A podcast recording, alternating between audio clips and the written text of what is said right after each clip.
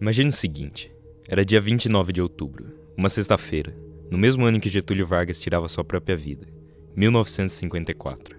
O sol nascia em Santa Rita do Sapucaí, e junto dele, você. De família humilde e um tanto quanto disfuncional, você nasce de uma garota de apenas 13 anos. E como se isso não bastasse, sua testa vem de fábrica com uma cicatriz, provocada pela agressão de seu pai, a menina grávida. Mas sua infância até que é feliz. Grande parte do seu tempo é gasto entre o chão de barro e a vegetação alta que só uma cidade no interior de Minas pode proporcionar. E ainda, depois de alguns acontecimentos, você passa a morar com seu avô, o único da sua família com quem tem um bom relacionamento. E de repente, era 1973. Pink Floyd acabava de lançar o álbum Dark Side of the Moon. O Exorcista fazia as pessoas desmaiarem nos cinemas. Também vivíamos a era hippie, a Guerra Fria. Martin Cooper fazia as primeiras ligações por celular e os Estados Unidos se retiraram do Vietnã. No Brasil, a ditadura continuava, e o então chamado milagre econômico acontecia nas mãos do governo Médici. Pink Floyd mudou o mundo da música. O Exorcista influenciou milhares de novos cineastas. A recuada dos Estados Unidos avisava o mundo que o todo-poderoso país das indústrias não era tão poderoso assim, e que a vontade do povo era quem mandava.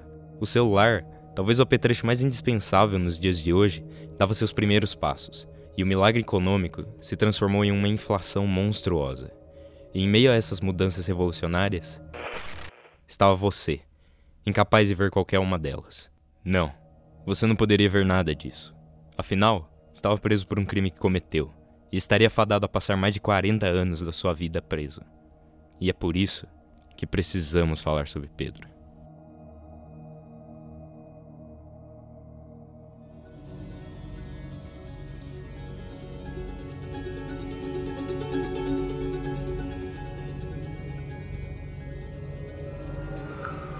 Pedrinho Matador carrega mais de 70 homicídios Pedro nas Rodrigues costas. Filho, conhecido como Pedrinho Matador, assassino frio e calculista, que já matou mais de 50 pessoas. Ele bate seu próprio recorde de matança.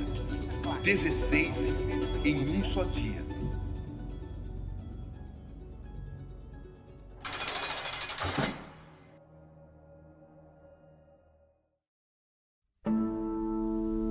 E é assim que a nossa história começa. Uma história triste que facilmente poderia se transformar em apelo emocional de palestras motivacionais no futuro. A história de um menino que nasceu na violência e cresceu na violência. Essa é a história de Pedro Rodrigues Filho, ou como é conhecido até hoje, Pedrinho. Mas existe um porém, e para entender isso, eu preciso contar sobre como eu conheci Pedro. Tudo começou em uma discussão com amigos. Amigos esses que hoje fazem parte da equipe. Oi, eu sou Luiz Feitosa, o repórter desse podcast. E eu sou Mila Oliveira, a produtora do podcast. Estávamos na faculdade. Entre aulas e pausas para cigarro, paramos para conversar em um lugar conhecido como PCA, uma espécie de área de descanso para estudantes cansados, que, pela alta demanda, acabou por se tornar um lugar onde estudantes cansados vão para ficar em pé. A máquina de café estava ocupada como é de costume. Um mar de desconhecidos estava ao nosso redor. O horário do começo das aulas se aproximava. Algumas pessoas eram ousadas e talvez imprudentes e continuavam paradas no mesmo lugar, deitadas, cansadas. E mesmo com outras tantas indo à sala de aula com medo de se atrasar, uma coisa era fato: o barulho de conversa não para. Eu e meus colegas continuamos firmes na fila. Não sei se aguentaria mais duas aulas sem um belo copo de café. Por isso, continuamos. Falamos um pouco sobre tudo: a vida dos outros, trabalhos de faculdade, trabalhos de gente grande, entre outras coisas. Até que. Vocês viram que o Pedrinho tá com um canal no YouTube? O que a Camila me mostrou era o canal de Pedrinho. Ali, vi um senhor já de idade, com o cabelo bem curtinho e começando a grisar. Sua pele meio morena, coberta de tatuagens. Todas as tatuagens em preto, e com um semblante um pouco rústico, como se elas tivessem sido feitas por pessoas não muito profissionais. Ele tinha olhos distantes, o que me deu um pouco de medo, mas ainda assim, ele tinha um jeito simples, como se fosse um tiozinho de bar que você encontraria num boteco qualquer. Uma figura, de certa forma, frágil. Mas tem uma coisa que esse homem não é, essa coisa é frágil. Quando olho as imagens mais a fundo, a fragilidade cai por terra. Vi cicatrizes, marcas de dor, as tatuagens se transformaram em discursos de ódio, com um infame mato por prazer escrito em seu antebraço. Sou capaz de matar no ombro. Caveiras, facas, símbolos religiosos, cruzes e vingança riscam seu corpo do pé à cabeça. Mas ter muitas tatuagens não significa nada. Por mais que os estereótipos digam o contrário, ter muitas tatuagens não significa que você matou, roubou ou até mesmo foi um traficante. Mas dessa vez, talvez a primeira, os estereótipos estavam certos. O pequeno menino de Minas não era apenas uma história triste.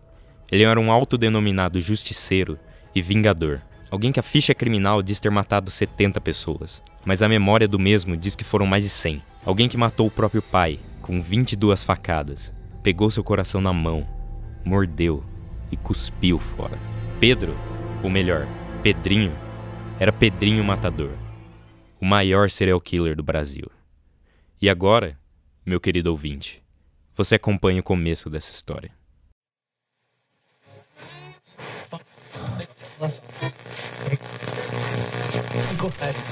Mas antes de falar da vida do matador, alguns esclarecimentos. A ideia original do podcast era pedir para Pedro contar a sua infância. Conseguimos seu contato e falamos com ele, que concordou em dar uma entrevista, mas com uma condição. Não, vem, pode vir aí que a gente vê isso aí. Tá bom? Tá. Mas só que eu cobro 500 real, viu? É, 500 real. Somos estudantes e de jornalismo ainda por cima. Por isso, não podemos pagar por entrevistas. No sétimo artigo do Código de Ética dos Jornalistas da FENAD, está escrito que o jornalista não pode fazer. Logo na primeira sessão, já é dito. Artigo 7, seção 1. Aceitar ou oferecer trabalho remunerado em desacordo com o piso salarial, a carga horária legal ou tabela fixada por sua entidade de classe, nem contribuir ativa ou passivamente para a precarização das condições de trabalho. Isso significa que nenhum jornalista pode pagar ou receber fora de seu salário, muito menos um estudante de jornalismo, o que é um saco, porque não vamos poder ter o foco do podcast no podcast, mas tem sempre um jeito. E o da vez foi a literatura. Pedro e sua psicanalista, Isa Toledo, que atualmente provém moradia e auxílio ao matador, escreveram um livro, Serial Killer, com uma interrogação entre parênteses. Eu não sou o monstro. Nele, Isa se transforma em um personagem e conta a história de como virou amiga de Pedro e um pouco da sua vida. A narração é meio confusa, mas isso não interessa. O que interessa aqui são as aspas de Pedro, que serão lidas pelo seu xará e estudante de artes cênicas, Pedro Carvalho. E depois de tudo isso, finalmente podemos falar sobre Pedro.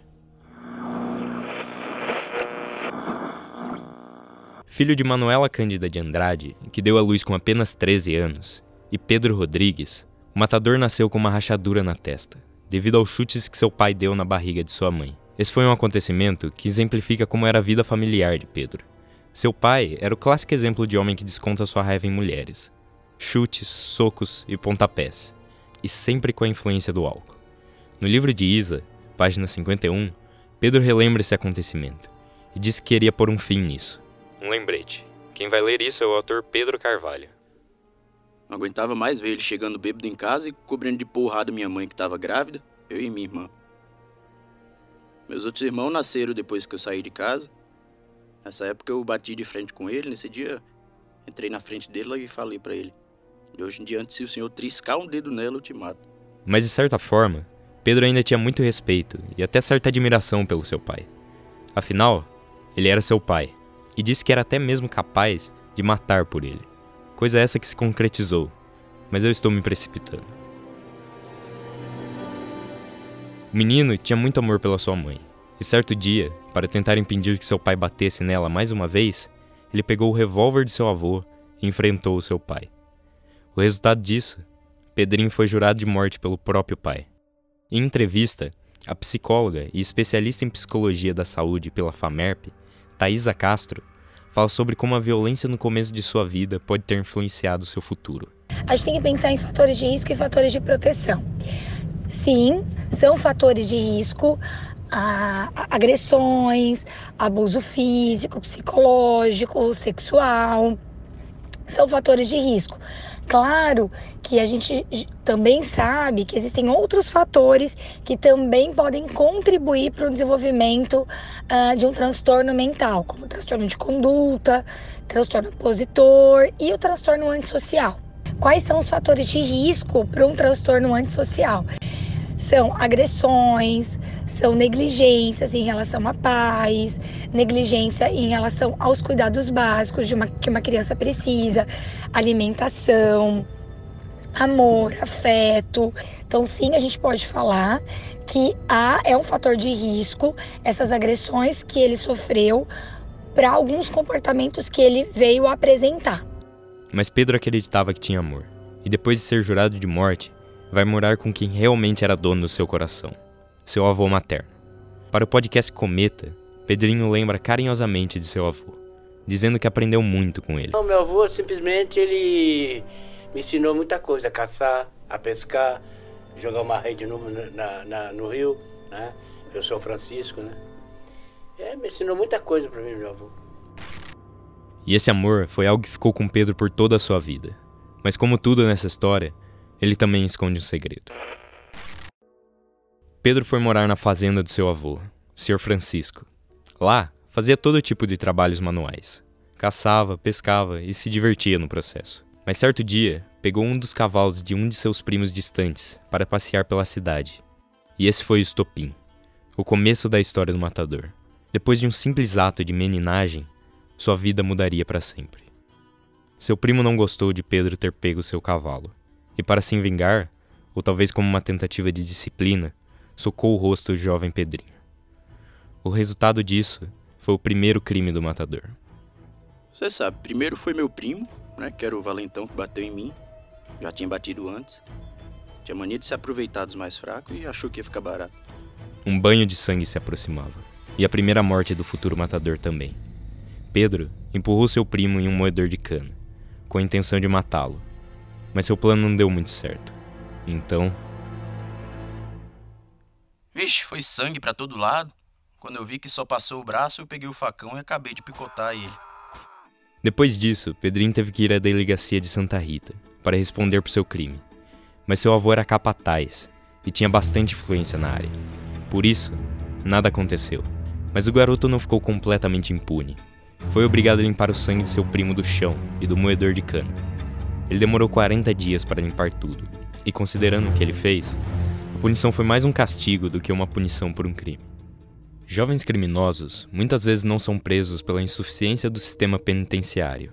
A Thaisa Castro explica como as irresponsabilidades de adolescentes com tendências antissociais podem levar a uma repetição dos crimes. Uma outra questão importante é a gente entender que esses jovens criminosos, é, jovens que é, violam regras, pouca empatia, né, é, é, pouca ou ausência de remorso, culpa, podem ver sim no sistema criminal, né, um buraco para que ele se sinta, para que ele pense que talvez não ser pego e pouca impunidade favoreceria esses crimes. Claro que jovens que tendem a ter esse comportamento criminoso tendem a ter comportamentos mais impulsivos, então não medem muitas consequências, mas esse esse buraco que fica em relação a poucas consequências ou consequências pouco efetivas contribui sim para que esse comportamento venha se repetir.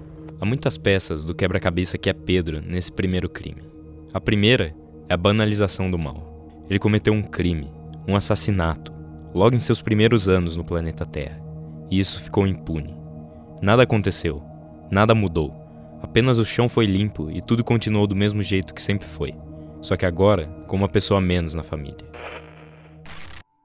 Seu segundo crime veio acompanhado do terceiro e de sua relação turbulenta com seu pai. Na época, no final dos anos 60, Pedro Sênior trabalhava em uma escola e foi acusado de roubar o estoque alimentício do local. Isso nunca foi provado, mas do mesmo jeito, o pai de Pedrinho foi demitido e a desgraça caiu sobre sua família. Agora, eles não tinham dinheiro para comprar comida, água ou qualquer outra coisa, e Pedrinho não podia perdoar isso. Indignado, falava com seu avô. Eu falava pro meu avô, vô, isso não pode ficar assim, é uma injustiça. Meu pai é brabo, mas não é ladrão. E o velho falava, deixa isso quieto, menino. Não é bronca pra criança resolver. E eu ficava matutando. E Pedro não ficou matutando por muito tempo. Fez o que achava certo e o que queria. Caçou o responsável pela demissão de seu pai, que no caso era o vice-prefeito, e matou ele. Só que acontece que novamente nada mudou. o estoque alimentício continuou sendo roubado e seu pai sem emprego. E, novamente, ele não poderia deixar isso passar. Então, após alguma investigação, matou o responsável. Em seu livro de memórias, ele relembra dessa sequência de acontecimentos. Foi o vice-prefeito que matei porque prejudicou meu pai e desgraçou minha família para proteger o ladrão que depois veio a ser o terceiro. O guarda gatuno que, por costa quente, roubava merenda e, quando descobriram, jogaram a culpa no meu pai e mandaram ele embora sem direito a nada. Fez minha mãe chorar e muito, meus irmãos passar fome. Esses foram os primeiros crimes de Pedro, os que moldaram a personalidade do matador, que se considerava vingador e que anunciavam que viriam pela frente. Depois disso, Pedrinho começou a ser procurado em Santa Rita e passou a viver na mata, caçando e pescando para se alimentar. Sua família, com medo, fugiu para Mogi das Cruzes, sem Pedro, mas na cabeça de Pedro estava tudo bem. Para ele, era só questão de como chegar em Mogi sem a sua família, e depois ele estaria de volta com as pessoas com quem dizia amar. Afinal, ele dizia ter matado para vingar sua família. Só que não foi bem assim que a história aconteceu. Pedro pegou carona com um caminhoneiro, amigo de seu avô, e foi para Mogi.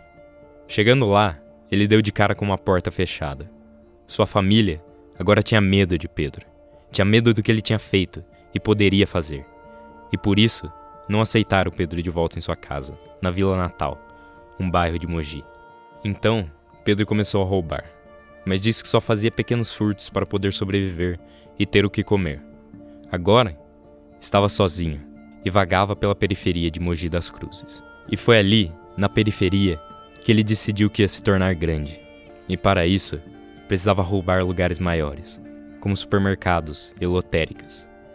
Suas primeiras armas foram roubadas de caminhoneiros, mas depois de um tempo, ele adotou uma fixa, a cartucheira, uma espécie de calibre 12 com um cano cerrado. E assim foi. Pedro ganhou seu apelido de Pedrinho da Cartucheira e começou seu legado no mundo do crime. Assaltou cada vez mais e mais. E logo acabou se envolvendo com o tráfico. Fez inimigos nesse mundo. Mas também fez namoradas. Botinha, uma ex-mulher de traficante que acabou virando rainha quando seu marido faleceu. Pedro quase teve um filho que não era dele com ela, mas devido a uma armadilha de seus inimigos, Botinha e seu filho morreram. Depois foi Silvânia, que de fato quase teve um filho com o matador, mas por causa de outro inimigo, o China, acabou morta também. Mas dessa vez, Pedro não deixou barato. Matou China e deixou um rastro de sete mortos e 16 feridos em sua festa. O matador desistiu de amar e começou a tentar viver de novo. Aqui, viver significa crescer seu nome como criminoso. Pedrinho tinha quase 19 anos 1973 se aproximava, e ele dizia roubar dos traficantes mais ricos e vender para os mais pobres, com um aviso de que se ficassem arrogantes, que nem os ricos, iriam se ver com ele. Uma espécie de Robin Hood distorcido. Mas mesmo desistindo do amor, Pedro não desistiu do prazer. Ficava com gêmeas, mesmo dizendo que não era capaz de amar. Ele conheceu as meninas no bar do pai delas, na rua de cima da casa de sua família, já que estava sempre por ali, tentando ajudar sua família com dinheiro e sendo negado. Antes de ser preso pela primeira vez e passar 34 anos na cadeia, Pedrinho tinha esquecido do perigo. E no meio da diversão, seu prazer acabou sendo sua queda. O pai das gêmeas, dono do bar, fez um acordo com os policiais para prender Pedrinho. E não foi nada bonito. Deixe-me ler como ele descreve a última vez que esteve em liberdade. Eu corri em direção ao matagal, mas acertaram um tiro na minha bunda outro no braço, um de raspão na cabeça, nas costas. Vixe, eu parecia peneira e tinha sangue esguichando para todo lado, então eu caí. Os desgraçados não queriam me levar preso, queriam era me matar ali mesmo. Eu caí e eles me chutaram pelo corpo todo, pisando na minha cabeça. Umas dez pessoas. Pedrinho passou dois meses na Santa Casa de Misericórdia de Mogi e depois foi preso. Já te falei que eu ainda era de menor, logo que completei 18 anos, fui preso a primeira vez. Aí minha vida acabou de vez. Eu sou Arthur Flávia, e esse foi o Precisamos Falar sobre Pedro. O roteiro desse podcast foi feito pelo Arthur Flávio. A edição ficou com o Luiz Feitosa e a produção com a Mila Oliveira. Os trabalhos técnicos foram feitos pelo Marcelo Urso e pelo Afonso Afonso. As orientações pela professora Patrícia Rangel.